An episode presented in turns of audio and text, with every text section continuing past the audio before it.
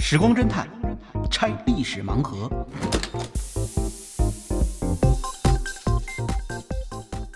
拆历史盲盒，找萨苏。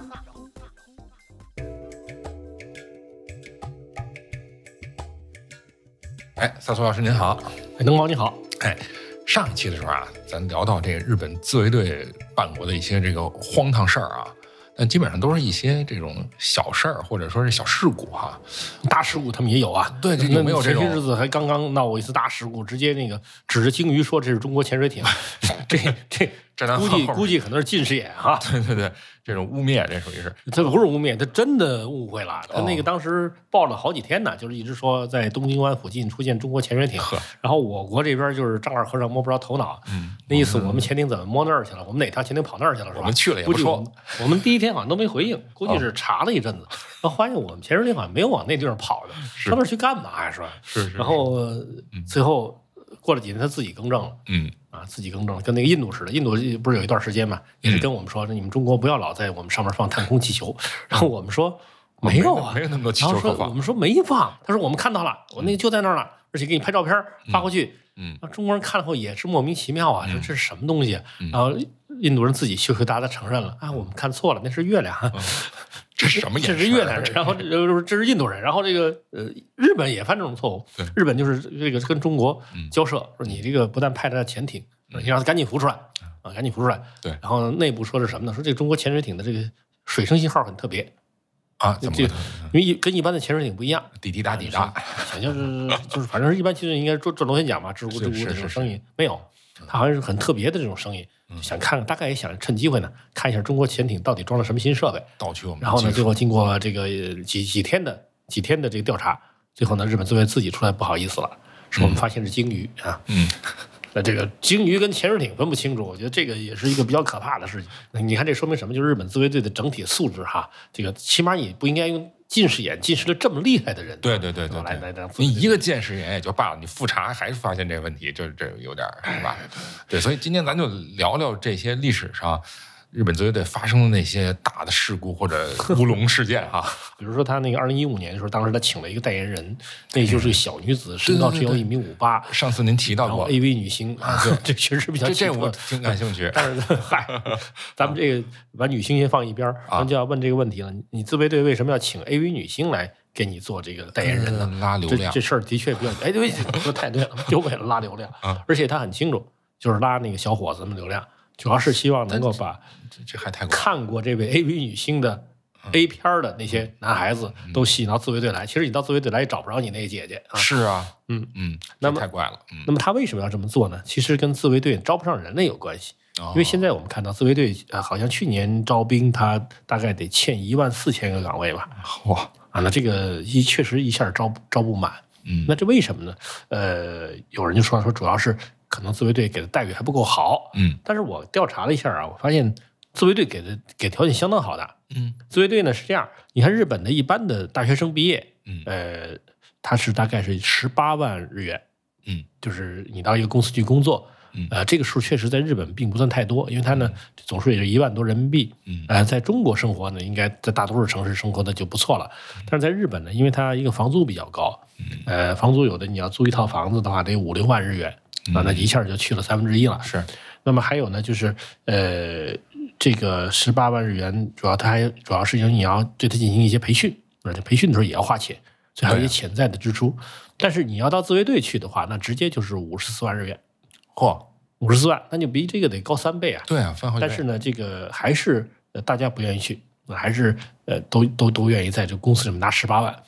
那怎么回事儿？其实很多人就很奇怪，包括我当时也觉得很奇怪。我说你们自卫队，你去了的话，呃，又不打仗，是吧？你也没有什么生命危险，嗯，那你拿五十四万多好啊，是吧？再说了，你要到公司里边还有一个失成功与失败的问题。是到自卫队的话，怎么着，就是这钱都能拿到啊，没有什么你说业绩不好什么，就去训练嘛，能怎么样？玩嘛，嗯。但是后来日本人就说说你是对日本的情况大大的不了解，你不知道这个日本。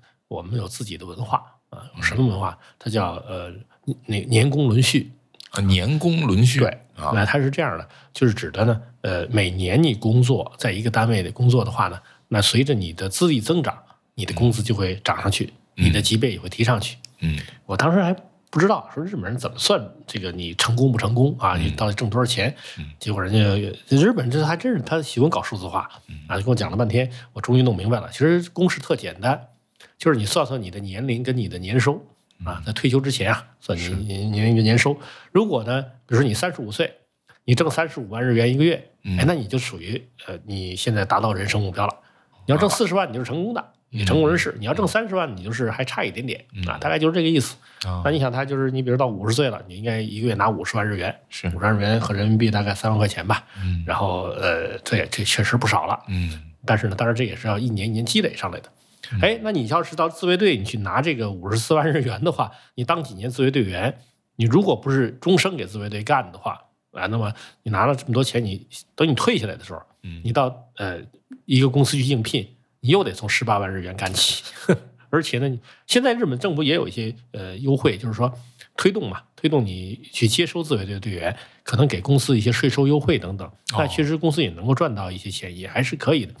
但是这个人他还是不干，那嗯比如说呃，农猫，比如咱俩是同学对，我们俩一块儿这个毕业了嗯，您就拿十八万日元，您进了某一家公司了，嗯那我呢就上自卫队拿五十四万日元去了。这头几年我肯定生活的比你好啊，对但是你在那十八万日元，然后十九万日元、二十万日元，那三年以后你已经升到了部门的这个他们叫卡卡利丘，就是系长，相当于我们的股长。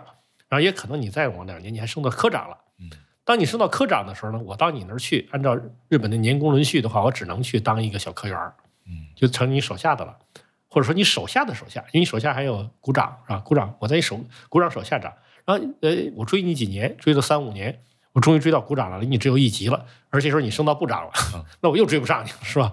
然后再往上你升专务了，我还我刚我刚爬到部长，对这样就使两个人本来在人生之中呢是平等的，结果由于这个在自卫队耽误了几年，他就一辈子追不上。嗯，那他可要是有比较长远的打算，就不肯在自卫队干了。对，除非你愿意做一个终身的啊自卫官，或者是啊但是如果养那么岁数那么大的这个自卫官的话，日本也得考虑考虑，这反应比较慢呢。啊是是，当然你说这个岁数大，确实经验比较丰富啊。嗯但是你让拜登去当自卫官的话，我估计 摔跤。上舷梯就得摔三回，这个确实也是一个很大的问题而且像您说的，像上一期咱们聊到，那这也会出现很多心理问题啊。啊。对，其实自卫队主要他之所以招不到人，还是心理问题、嗯啊。他主要的问题在哪儿呢？就是自卫队队员不知道自己是来干什么的。嗯啊，就是我干这几年，我不知道是自己干什么的。因为自卫队呢，它本身是呃，就是号称是保卫日本的。嗯可是呢，日本有很多法律还很奇葩，就是它现在这个它目前的这个法律体系，嗯让自卫队队员无所适从。嗯啊，举个例子来说啊，就前些日子在日本曾经发生过大地震，嗯，就是这个呃，就是东日本大地震，啊三幺幺三幺幺十年大地震，前了这点事啊那就十年的事儿了。嗯那大地震之后呢，当时就日本的黑社会都跑出去救灾了。啊，这个日本自卫队，这这这个日本自卫队还比不上黑社会呢，就是黑社会都开着汽车，然后拿着救灾物资这儿跑那儿跑的。呃，民间也有很多人在忙碌，但是自卫队就待在兵营里不敢出去。关着门儿那怎么会自卫队这么胆儿小呢？后来一看，不是，因为他的法律把它控制的比较严。在日本的历史上呢，就当年他有军队的时代，曾经发生过很多次兵变，对，所以日本现在法律呢，对于这个穿军装的管的是比较严的。嗯就是呃出门去，比如说你这军车要跟老百姓的车在一块儿，你肯定得让民间的车。然后呢，你要是呃碰上这种灾害啊什么的，那这个现在是把法律改了，但是以前就是一旦碰到这种事情呢，你首先要乖乖的待在营地里，因为怕你到时候突然利用这个机会抢占日本国会什么的，那就可怕了。那么待在兵营里面等待上级命令，那黑社会是不需要的，黑社会只要老大一声令下，马上就举着旗啊，大旗高高的举起，然后那桥都塌了一半了，开着开着车从那没塌的一半又开过去，确实很引人注目，也改善了黑社会的形象。但同时不就给自卫队脸上抹黑吗？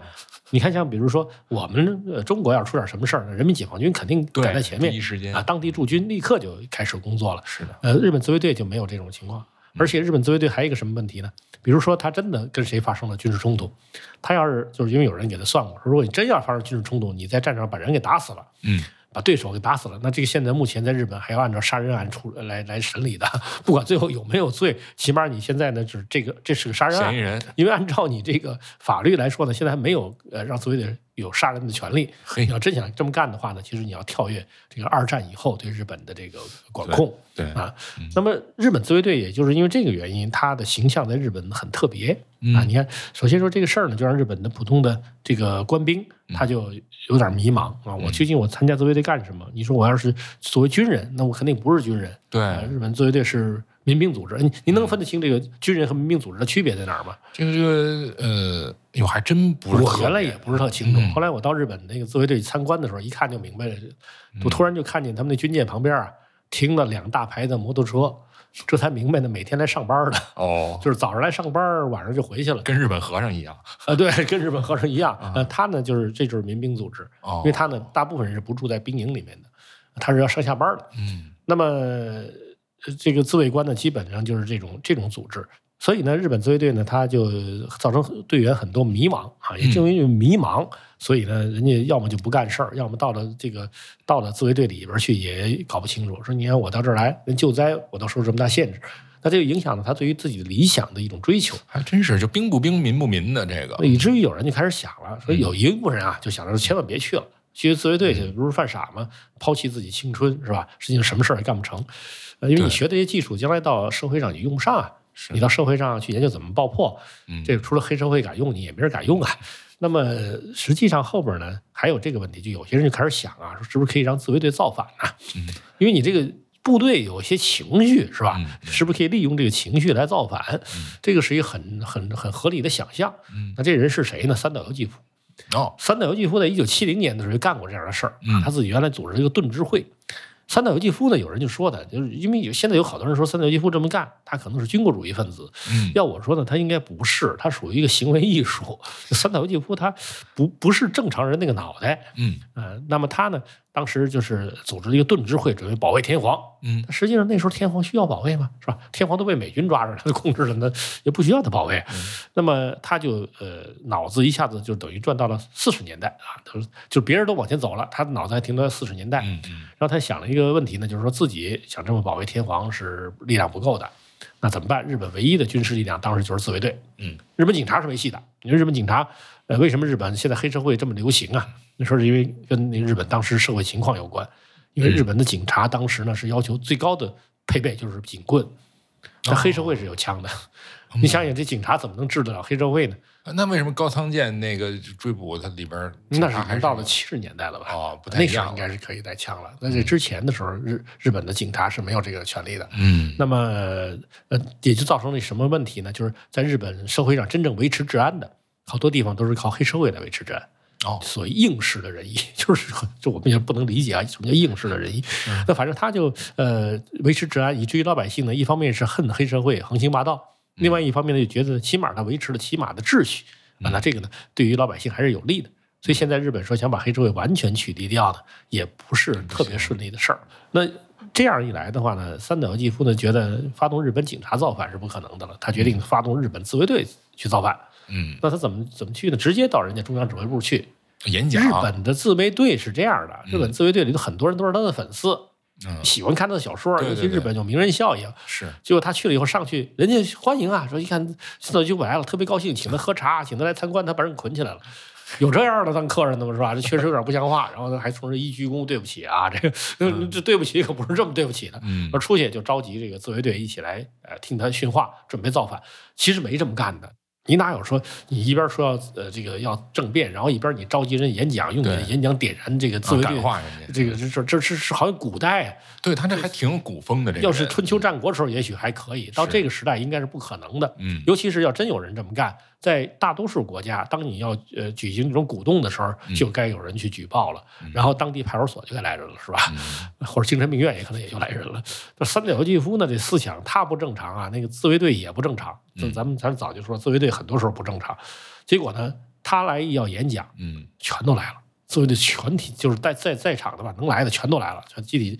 然后我们就想，这政变是不是要成功？后来不是，人家是来看自己的 idol 的，啊，这是人家是粉丝是来看的。见面会，对，结果没想到来了见面会之后呢，这这这这这这位 idol 开始教大家怎么去叛乱，嗯然后这帮自卫队队员呢就开始就觉得这事儿太荒唐了，有人在那跺脚，有人在那起哄，然后自卫队非常愤怒。他的愤怒的结果是什么呢？就决定回去自杀去了。嗯，所以他回到了总监室以后就自杀身亡，算是一羞愧而死。这个这次这次自卫队的所谓造反也就无疾而终了。但是他好像那个自杀的过程，而且自杀过程非常非常惨烈。嗯是当时呢，他已经安排好一个学生了，嗯，就说呢，我呢，因为日本这个呃切腹自杀呀，其实如果真的切腹的话，它是一个非常痛苦的过程。嗯呃，因为这个地方没有没有致命器官，是切腹之后呢，要经过漫长的痛苦才会死去，所以日本一般都要请来借错。对，借错呢就叫执行人，就是来帮助你完成切腹自杀的。嗯，有的呢是切腹自杀是噗一刀捅进去了，嗯然后这后边借错一刀要把脑袋砍掉。哎呦，那么呢，呃，还有一个一种情况呢，就根本就没有刺，比划一下而已，还没有刺进去呢，后边一刀把脑袋砍掉了。但是对借错要求比较高，要求是什么呢？就是你这一刀砍过去以后呢，应该是把颈椎砍断。喉管砍断，就是让这人呃就瞬间死亡。嗯但是呢，前面的皮肤要保留，保留一个低头谢罪的这个姿态。嚯，反反正日本这个很奇怪，还要求什么？也是艺术，还要求这个切腹自杀的时候，什么两只脚必须并齐什么的，这个就很奇怪的这种要求。嗯这个我觉得都是非人的那种想法。这个是这个人都要自杀了，还想这么多干嘛呀？那么这一次三岛由纪夫也安排一个学生，就是说我这儿一切腹，你就给我一刀，就他噗一刀，他捅进去了，那学生手软了。手软了，你想自己捅了自己刀多痛苦啊！就回头看他，他砰一刀砍过去了，把脖子砍断一段儿，哎呦，也没砍下来，然后三岛由纪夫疼的不得了，然后再砍第二刀，第二刀还没砍下来，三岛由纪夫疼的想咬舌头自杀。其实他不知道咬舌头时间更长，这是更痛苦。这样一来的话呢，最后三岛由纪夫呢就呃撑不住了。哎还好他另外一个学生呢，那个人是一个剑道几段的，他是比较果果断上来拔起刀来一刀就把头给砍掉了。当然，作为作为借错来说，这是一个不不完美的借错，因为这个整个都砍掉砍下来了。嗯但是他砍完之后呢，这个学生也自杀。啊，那这个实际上就说三岛由纪夫啊，那时候所谓发动政变是确实完全不具备条件的。是你看他这个最亲密的学生也没有这种这个打仗的经验和勇气，对啊，对对，难连这种街头械斗的这种勇气可能都没有。嗯，那那个时候日本根本不具备呃搞这种军事政变的条件。对对，是一种荒唐的理想。那荒唐的理想。那么，呃，这个就可以看得到呢，日本自卫队其实这个它不是太强，对，日本老百姓也普遍是这么看的，对自卫队看法非常两，就是非常两重。嗯你看这一次，就是日本自卫队这个有一有队员把自己的队友给杀了，嗯，那有的老百姓就说是这是年轻人太不像话了哈，这个怎么能这么这么打自己的长官？有人是这种态度，还有说孩子很可怜呐，平时在家里边都是看看书、读读漫画的，你把他派那儿去，然后天天都是得踢正步，这哪受得了啊？说他有一些反抗的思想也正常，问题那不是两条人命呢，是吧？你不能这么算。呃，那么日本普通老百姓对自卫队什么看法呢？一方面觉得他呢就是。比较和气啊，还是对老百姓还是比较好。日本日本日本日本警察比较凶，日本警察比如说要纠正违章的时候，那还是比较不讲道理的，眼睛一翻。我觉得有时候还真有点那种横竖敬二的那个感觉，但是那个呃日本的自卫队一般都是好声好气的跟你商量，因为他怕人们把他跟当年那个呃法西斯军队联系到一起哦。日本其实老百姓很多呢，他家里头都有这个因为法西斯发动战争而造成死亡的人员，不管他这个对这个战争他认识如何，他对战争的厌恶啊，很多人是具备的所以呢，他对这个自卫队呢，呃，也不会太客气。那这样自卫队就得放低身段儿。哦。还但是另外一方面呢，就是由于日本这个老百姓有很多人呢，啊，包括日本共产党都是坚决主张反战的。那这样一来，这个日本自卫队只要一出动，就都得像老鼠出洞一样，都悄悄悄悄的出村打打枪的不要枪的不要。你看日本自卫队很多次现在海外派兵，这个事情我们现在一直在抗议啊，就是你日本最日本的你自卫队自卫队，你怎么抗的自卫到国外去对了？你这个怎么回事儿？嗯日本自卫队呢，现在也想办法，就是我一般参在参在国外都是什么救灾呀、防震的什么这些事情。嗯那这样呢，来逃避呃，就是别的国家对他们的口诛笔伐。嗯当然呢，就以此为基础，他们开始了在海外的军事部署。嗯那这个事情其实日本老百姓也是不支持的。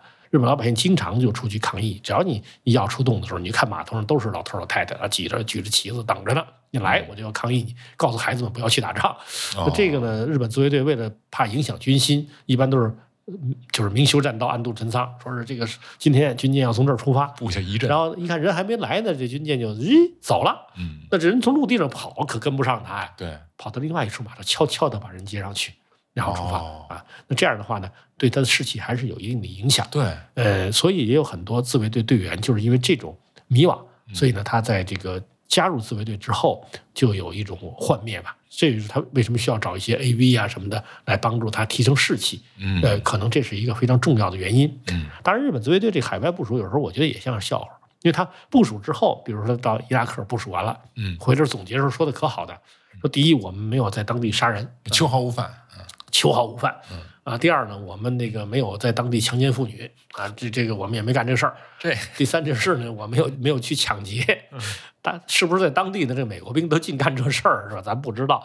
而他自己说了这三件事儿，觉得自己干的挺好的。等我们再一看他那个兵营的布局和当时拍的录像啊，才明白，你想抢劫真的不容易啊。为什么呢？因为呢，想抢劫、想杀人什么都是不容易的。他是把他这个兵营直接放在了一处非常荒凉的地方，周围别说人了，估计兔子都找连不着只狗都没有。啊。对对对，他的主要任务就是在当地呢帮着这个修理水，那就给水系统啊，给水系统要提供好以后，人家就拉走了。嗯嗯那么他为什么放在这儿呢？就是为了避免和当地人发生接触，最好是来了人家不知道，走的时候人也不知道曾经来过一批日本人，更不要说跟当地不是举行联欢什么的，绝对不敢干这个事儿。在门外面呢安排了几道铁丝网，就是他自己补给的车要进出的时候也都非常的呃非常重视，非常注意。所以这样一来，他自然是回来以后很好。但是自卫队队员好多人就要接受这个心理的治治疗，关键是你这简直跟蹲监狱一样，在一蹲蹲这么长时间，他也不适应。没错。那这是自卫队他呃就是出动的时候的问题，嗯，那就有人就怀疑了，说你要这样的话，就是不是说自卫队什么火力就是战斗力不行啊？对啊。我在日本工作的时候，当然也有这种怀疑，就是，嗯但是当时我第一个反应是这个话可能说的不对，因为我在那个富士山那次呢，就是到富士山去玩，就看到日本自卫队那个车啊，嗯那个坦克车在后边，就是就像那个风一样，唰就从旁边过去了，沿着这路直接往山顶上冲。然后我当时觉得这个有点不可思议，因为一般要真正演习的时候，这个坦克车不能这么跑，坦克车都应该是跑一段停一停，不然对机件磨损比较大的。嗯然后呢，还有一般都是得上平车、下平车这么来的，嗯就他就直接从山下，这坦克就一直就嘎就往上开。跑山。说这个日本真行啊，这个不怕机件磨损什么的。后来人家才跟我说，说你都不了解日本的情况，你不了解日本国情，你们外国人，你们不知道我们怎么情况。这富士山两边全是私有地，这地方吧，这个车没地儿停去。就是呃你，就后来我才发现，哦，是这样，旅游车也没地儿停。嗯比如突然看到了，哇，那边有好风景，咱们停下车看看吧。不行，公路上首先不让停车，因为高速啊，你在停车停车不行的。你就下高速在旁边停一停不行，这旁边这就下了这路一点点，就是人家私人私人领地。你要进去的话，你就是属于犯法。侵犯了。所以呢，你根本就不不能在这儿停。嗯那你不能在这儿停呢，那坦克也不能在这儿停，所以他一气儿要开到山顶上去，到那个呃荒无人烟的地方才能够开始进行演习。他是被逼的无奈的啊。那么日本自卫队呢，就是。到底是战斗力怎么样，是吧？你看有人说他其实这这个这大家都没有军心，你怎么能打得好呢，是吧？嗯有人就说了，你看像我这就说，你看人家敢从山下唰一下冲上去，嗯这个这种勇气还是二愣子劲儿还可以哈、后来就突然发现了，咦，一九九六年的时候有报道啊，说这个日本人把美军在珍珠港把那个美军的飞机给打下来了。九六年，呃，对，我说的是一九九六年，不是一九四一年，是吧？这个是是有点奇怪，因为我们一般说这事儿都会讲到，肯定是一九一九四一年吧，那个珍珠港事变的时候干过这事儿。当地确实，这架美军飞机被击落的时候，有人说：“哇，日本鬼子又来了。”是有人有人在报纸上是用了这种标题的，但那主要是调侃。嗯，这是因为怎么回事？就是那儿来哪儿来的日本自卫队呢？是吧？对难道美国需要维和了吗？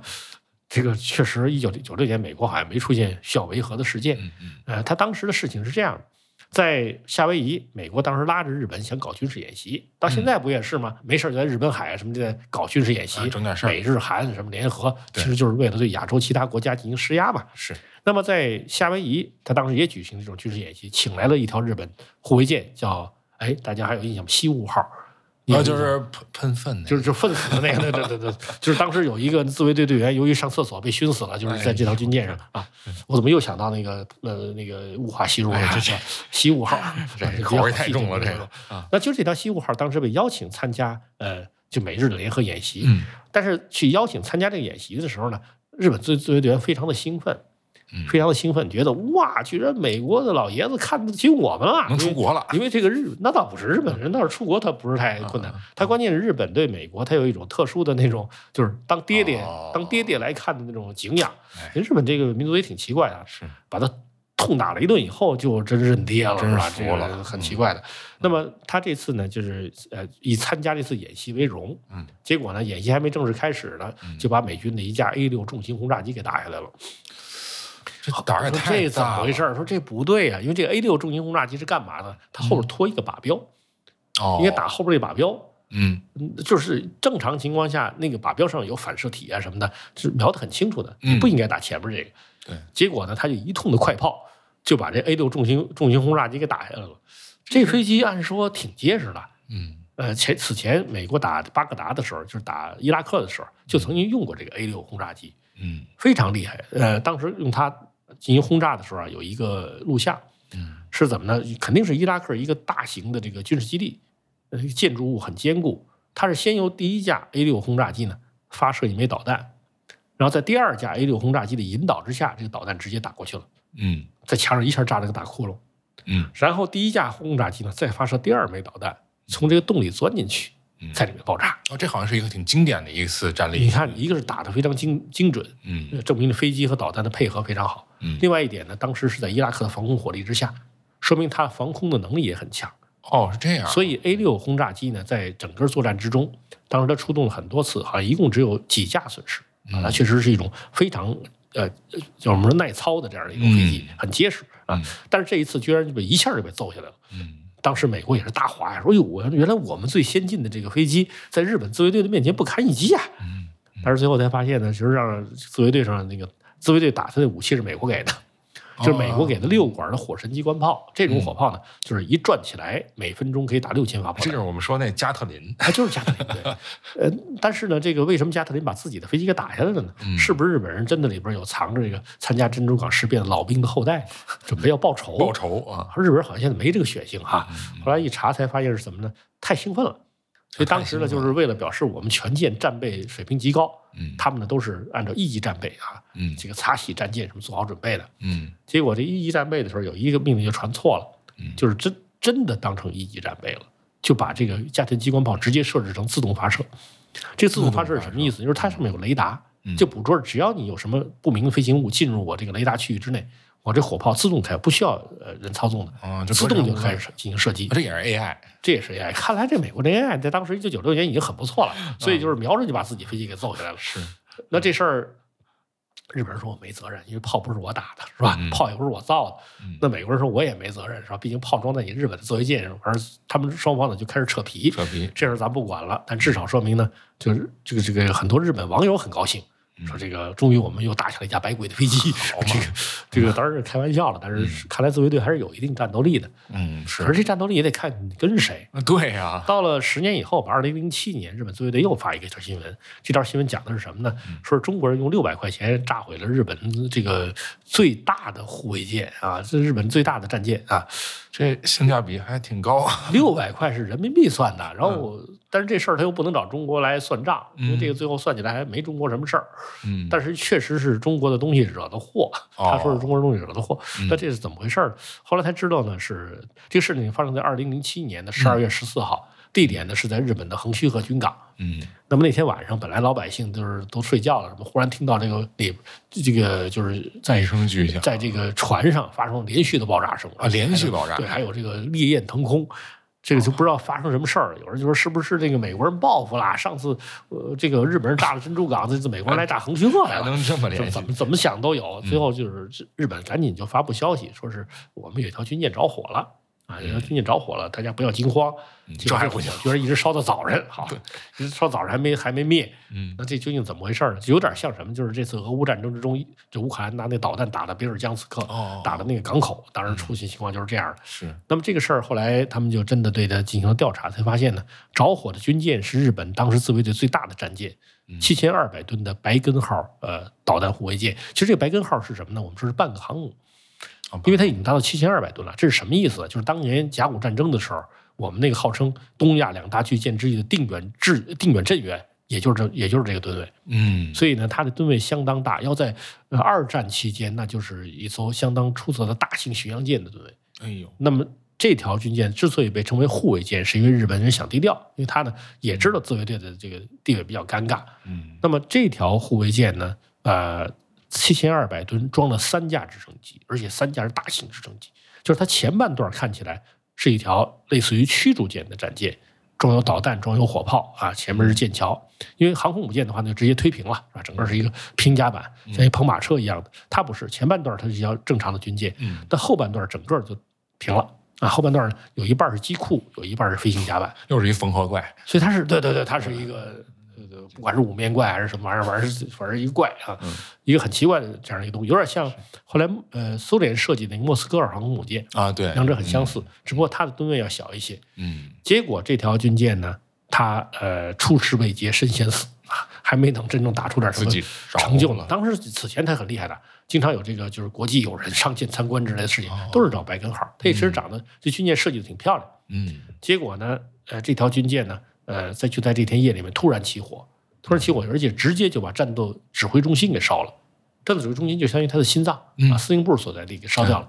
烧掉以后，呃，接着大火蔓延了整整一天。当然，第二天再一看呢，这军舰基本上就报废了。日本人又努力的把它用了几年，怎么用呢？就把另外一条给拆了，然后把那个、哦拼上啊，对，拼上。这样的话呢，勉强的用了几用了几年就退役了。嗯所以说这条军舰可以说损失巨大就这因为这一次大火吧，他就伤了元气了，然后就很快退役，没什么没有什么再有什么表现了。那么最后责任说是什么呢？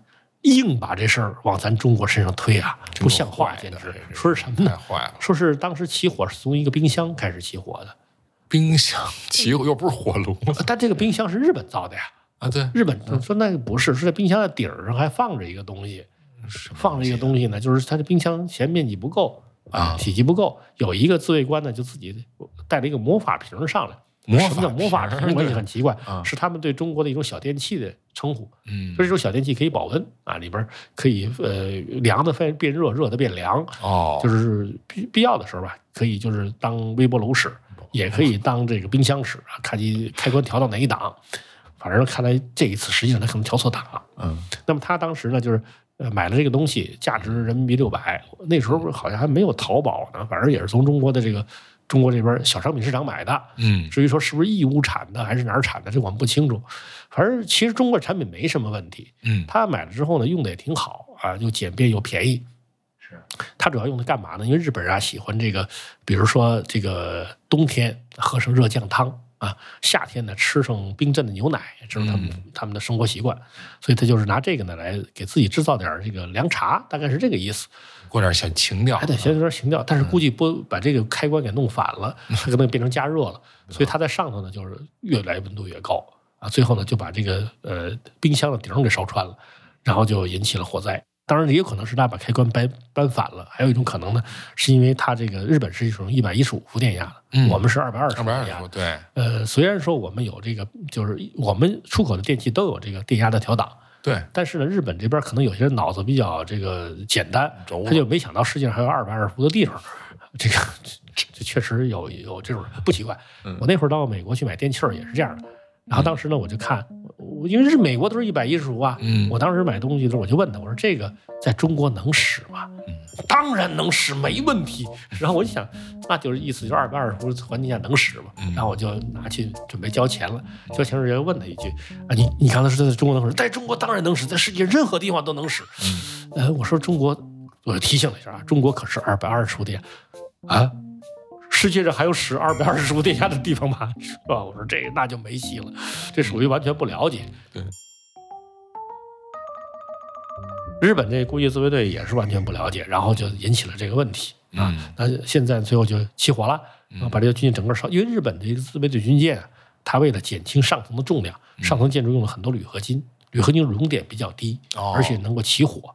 在英阿马岛之战的时候，很多英国的战舰就是因为这个呃完蛋的。就是嗯比如热心号啊，什么这个有几条军舰都是被打羚羊号被打中之后起火，嗯就是因为军舰上层建筑是铝合金，虽然便宜而且轻，但是它容易着火。那这一次呢，估计这个白根号也是因为这个来着火的。我要我们说，主要问题是日本人自己设计有问题，跟我们电器没啥关系，我觉得是他们不能败坏设计有问题，不能败坏我们电器的这个对声誉。是，呃，这个事儿，呃，出这个事儿出来之后呢，当时有人就说了，看来自卫队的战斗力也不行。啊如果这么一个魔法瓶就能干掉一条最大的军舰，反正够那荒唐的。来几十个的话，估计就不用再打仗了。对啊对，但也就因为这些原因吧，弄得日本自卫队呢，就是实在招不上人来。嗯最后呢，他们开始是用很多女星啊，让他们去这个跟着摸爬滚打，然后一块儿去这个拍一些片子。是这样的话呢，就哎，你看我们展示自卫队的这个影片之中，全都是一些漂亮女女兵在到处跑。后来大概也意识到一个问题，是如果要是真的敌人信了的话，这事儿就麻烦了。嗯。可能有的人就是信的哇，你看日本啊，全民皆兵，连女的都这么能打；嗯。有的人想哇，这么多的这个日本花姑娘啊，这个这个这个仗就不好办了，是吧？这个敌人的素质有高有低啊，对你这个不能不能小看敌人会怎么想啊。然后再把群狼引来。所以后来他呢想了想，就换了一个模式啊，在二零一五年招兵的时候呢，日本自卫队就开始使用这个呃，就是新兵队长这个角色，实际上就是一个招兵的，就是呃吉祥物吧。那么这吉祥物选的是谁呢？选的是日本一名女演员谭蜜。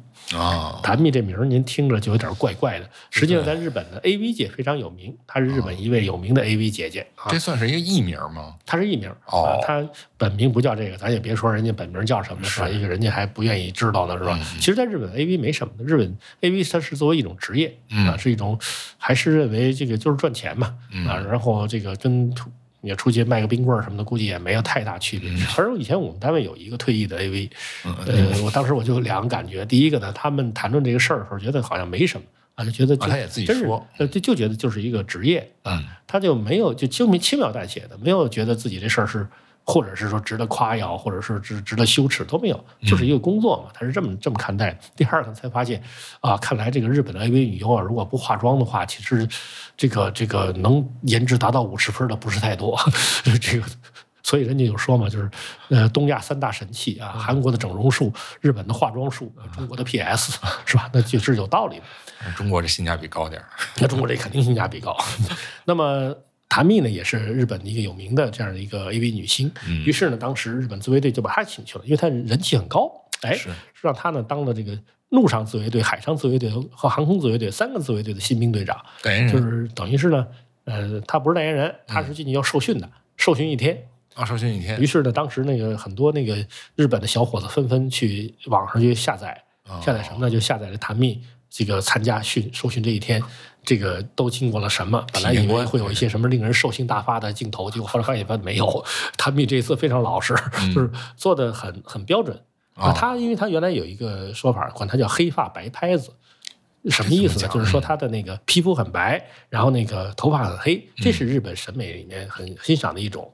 所以呢，他的出现确实对改善自卫队形象有很大的帮助啊。当然，她是不是 AV 女优这身份就是另外一回事儿了。他在二零一五年、二零一六年后来又续约了啊，他确实给日本说明效果还不错。啊，对，应该是给日本自卫队造成了很很好的影响，至少在招兵的时候吧，带来了很好的影响。至于招出来什么人，我们就不太清楚了。我觉得。这个对 AV 女郎很熟悉的这个这个这个日本士兵是属于什么类型的？咱们可以想象。嗯，但是这个事情呢，呃，后来就引起了一些争议，因为我们看到二零一八年以后，好像他们也不再去担任这个呃自卫队的代言了，是惹什么麻烦了，还是怎么？好像他后来是在这个这次这次新冠抗抗疫的时候，他又成了抗疫的这个。就是日本人抗议的代言人了，好像这个还挺热热衷公益，挺热衷的。其实你算算，从这个整个的活跃的时间来说，年龄也不小了。但日本还还挺恋旧的哈。然后这个，那么他当时呢，就是在自卫队这个这活干的挺好啊，很受自卫队的队员的推崇，自卫队上层对他也很认可，但一些专家不同意。嗯，那你认为专家是老古板吗？专家就说了，说这个啊，确实有一些专家这么，但是极少数会说，你看用 AV 女郎来代言这个自卫队，对，不太合适，不太合适。但是呢，他们也有人认为这有什么呢？是吧？只要能把年轻人吸来吸引来当兵，呃，你管他是什么呢？是。但是也有人说这不行啊，谈命来了不吉利啊。对，从传统意义上来说，好像过去不是说女女人上船什么船准帆之类的，有类似。这实际上是谁的理念呢？这是中国足球队的理念呢。啊，咱们中国足球队那时候不就是好像有一次踢出了，就是说有一个女记者上了大巴，就哎，其实我说你你你这什么思想？你说女记者上大巴了，你换三百个男记者上大巴，估计照样输。就是你那那那踢法不对，是吧？对对对，不是那么回事儿，不能上场全是男的，你能把责任怪到女人身上去吗？对，这是这事儿不对呀。嗯，那么呃，这个实际上呢。呃，他当时之所以会出问题，是因为大家突然发现他的这个艺名有点怪，谭蜜啊，谭蜜这个谭呢，在日本是佛坛的意思，那怎么会佛坛？然后这个就是她是一个 AV 女性，怎么会用了佛坛的名字？佛坛难道就是骨灰坛？不是吧？那倒不是，佛坛是就是拜佛的那个坛。啊，就是这个插香的地方但。是这个地方确实很奇怪哈，怎么怎么会跟佛家有关？因为在日本佛家它实际上是呃住住院往生的，因为呢哦那个日本死亡有关轻的时候，就平时的时候，一般人都信神道教啊，有人信基督教什么的。嗯但是呢，日本的规矩是死了全变成佛教徒，嗯就是甭管是谁，包括那个甲级战犯也都是每人给了一个佛教的一这个法名然后呢，你看他那个碑上面刻的都是他的法名，实际他这辈子他可能都不知道自己叫这名字。嗯也挺奇怪的，也许到西天去，人一问他，您叫什么什么上人？他说我我这人是谁我不知道，这人就是你，是吧？那么这个呢，在日本现在还得嗯，可能得花十万二十万日元来买这个法号了。日本好像靠这赚钱的啊。嚯咱们先把这事儿抛开，嗯就说这个就总之让人觉得怪怪的。结果有人就去挖谭密的历史，然后挖完以后大吃一惊。首先呢，说他在大学里的成绩是相当不错的，嗯而且拿了双学士。嚯，拿双学士，但是他没从事专业。嗯，他后来呢，由于日本也有这个问题啊，你看有的这个东方大国也出现这个问题啊，大学生毕业以后就业率才百分之二三十，是吧？好多大学生找不着工作，对，然后大学生这个当孔乙己，各种情况都有。谭蜜当时也会差点变成一个女孔乙己的，人家找不着工作啊，怎么办呢？后来谭蜜后来就想想说，其实这个这个条条大路通罗马是吧？嗯然后呢，此路不通，还有就是怎么说呢？就是叫什么来着？嗯这个此处不留爷，自有留爷处，是吧？然后，然后到处不留爷，也许投八路。他倒没去投八路，他去干嘛了呢？他到日本火葬场去了。啊，干嘛去呢？就到火葬场应聘当了这个火葬场的化妆师啊，就是那入殓师啊，入殓师。啊他其实是个入殓师。所以你看看这日本这个 A V 界这口味也够奇怪的。嗯上次咱们谈到自卫队有一个是要去强奸人家那个巫女，巫女后来才知道那个巫女是什么八幡大菩萨神社的。是一说日本那个以前海盗打过来的时候都是倭寇嘛，都是说我有八幡大菩萨保佑。是好，这伺候八幡大菩萨的这个女巫你也敢动是吧？而且动了之后才发现说这个跟这个正常女性没有区别，因此而愤怒啊，还还引起了引起了斗殴，这都是属于这个让我们觉得日本人脑子有点问题的地方。那么谭蜜这个事情呢，证明日本人里还有很多人头脑正常，说这个不行，说继续让谭蜜代言的话，很有可能会发生一个什么问题呢？说这代表着即将要埋葬自卫队啊，这个好像不吉利，好像不太吉利。嗯，不知道是不是因为这个原因，后来谭蜜呢终于离开了作为这代言的这个嗯呃情况。嗯但是我们不知道下一个他又会找什么样的 AV 女性再来。是。且听咱们下回分解，看他们后边怎么给咱演等他再等。他再出现什么新鲜事儿，咱们再聊吧。啊对对对反正日本自卫队有着种种奇葩的事情，这确实也让我们意识到一个问题，就是日本呢，它其实现在和平宪法对他来说是一个非常好的保障。就日本，它现在肯定不是一个适合于呃发展军事的国家。你看，是现在就是自卫队里面很多人是因为。不知道自己的理想在哪里，对所以出现了这种呃，嗯就是他们对于呃未来的迷茫。但是你说，如果有人告诉他说你就是去当军人啊，你要去打仗，那你呀你就放心吧，更找不上人了。因为在二战之中，日本给亚洲各国带来了很大的深重的深重的灾难，但是实际上呢，他们自己也给自己带来了很重的灾难。对他自己也知道打仗不是什么好事儿，是所以呢，大多数人只要家庭里面有过这种经历的，估计对打仗没那么没那么深厚的兴趣了。哎，所以日本要想复活军国主义呢，他的那帮疯子呀，也不是那么容易的。也正因为如此，所以他没法这么定位。他要是完全把它定位为一个就是来自己就是守护自己的，类似于警察的这样一个队伍呢，日本的政治家又不干，因为他们呢实际上有很多人野心勃勃。嗯对要我说，其实日本最好的道路就是自卫队，也是最好的道路是什么呢？你就是解散呃走和平的道路。那我倒不如说您自卫，嗯你人人人家要自卫都不允许，这个有点太过分了吧？嗯是吧？嗯。然后这个呢，就是呃，自卫队呢，其实最好的方向，呃，觉得还是信守日本的和平宪法，走和平的道路。嗯对你只要不去呃自己去招惹战争，实际上亚洲的各国都是热爱和平的，应该大家共同的和平发展是整个亚洲的共同发展方向。是，所以啊，这自卫队啊，荒唐就荒唐点了，就就别出去祸害别人就行了。本期节目就到这里，欢迎通过喜马拉雅、网易云音乐、QQ 音乐、小宇宙和苹果播客搜索“时光侦探”找到我们。真是真相的真，也期待你与我们分享对节目的想法和建议，多多分享和支持这档小节目。好，谢谢你的收听，我们下期《时光侦探》再会。